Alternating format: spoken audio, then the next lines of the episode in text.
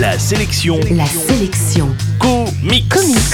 Salut, c'est Matt et cette semaine, la sélection comics revient sur les sorties marquantes de l'année 2013. Cette fois, on s'arrête sur le titre Punk Rock Jesus, sorti chez Urban Comics. La sélection comics. Dans un futur proche, le clonage humain est en passe de devenir une réalité.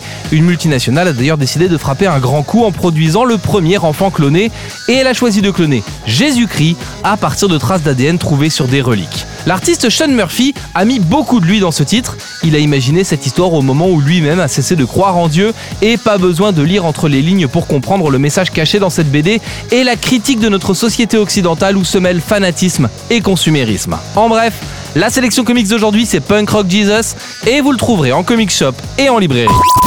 La sélection comics.